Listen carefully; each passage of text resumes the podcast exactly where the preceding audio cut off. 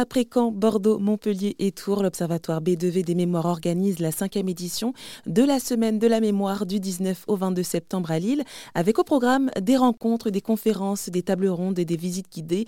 Et de ce programme, on va en parler avec Francis Stage. Bonjour. Bonjour. Alors, vous êtes président du conseil scientifique de l'Observatoire B2V des mémoires qui organise donc cet événement. Vous êtes aussi spécialiste en neuropsychologie de la mémoire et aussi professeur à l'école pratique des hautes études dans un laboratoire de l'INSERM à Caen. Euh, alors, par rapport à ce programme, donc je rappelle, c'est du 19 au 22 septembre, hein, cette semaine de la mémoire. Est-ce que vous pouvez nous en dire un petit peu plus, euh, le détailler? Parce que j'ai vu que c'était très diversifié. Euh, on parle de la mémoire textile, on parle aussi de la préparation mentale chez les sportifs, on parle aussi du traitement médiatique de la santé mentale par les journalistes. Enfin, c'est très varié. Hein. oui, c'est très varié. C'est, un peu le principe des activités de l'Observatoire B2V des mémoires. Donc, ce sont des activités qui traitent de la mémoire, entre guillemets, sous toutes ses formes. Mmh C'est-à-dire à la fois les, des émanations de la mémoire collective ou des mémoires collectives. Alors, ça va être par exemple la mémoire du textile, puisqu'on est à Lille, dans, dans le nord de la France, la mémoire ouvrière, donc, euh, il y a des déplacements dans des musées, donc il y a tout ce volet-là. Et puis, il y a d'autres aspects de la mémoire, par exemple, tout ce qui concerne la santé mentale.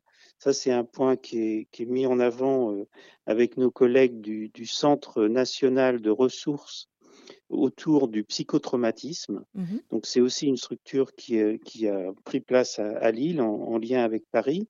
Donc euh, la mémoire sous toutes ses formes, c'est à la fois la mémoire collective, c'est à la fois la mémoire d'individus, d'individus euh, qui, des jeunes, des moins jeunes, donc des, des, sujets qui sont sains, et puis également des pathologies avec les pathologies du registre de la santé mentale et puis également la maladie d'Alzheimer, puisque cette semaine, donc c'est la semaine qui va du 19 au 22 septembre, elle comprend le 21 septembre qui est la journée internationale contre la maladie d'Alzheimer.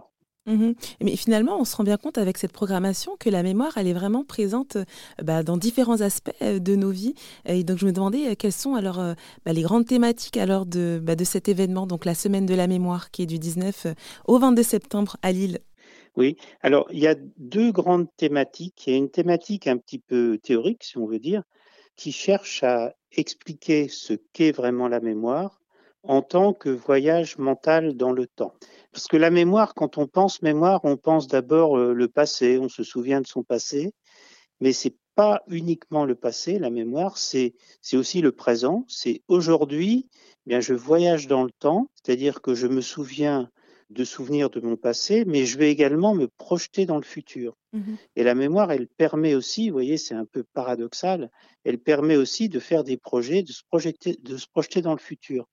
Et c'est le, c'est l'objet de la conférence inaugurale de cette semaine de la mémoire, alors qui rassemble à la fois des écrivains et des écrivaines comme Jeanne Benhammer et Malise de Carangal, avec lesquels on va avoir le, le plaisir d'échanger, avec notamment Isabelle Sersa, qui est professeure de littérature à l'Université de Toulouse.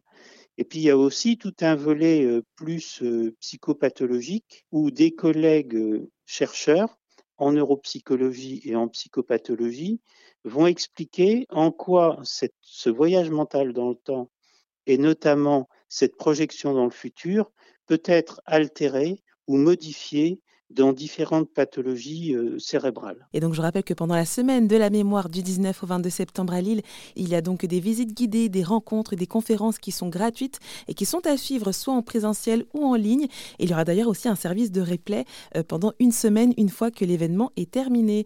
Merci Francis Eustache, président du conseil scientifique de l'Observatoire B2V des mémoires, d'être intervenu sur RZN Radio. Merci à vous.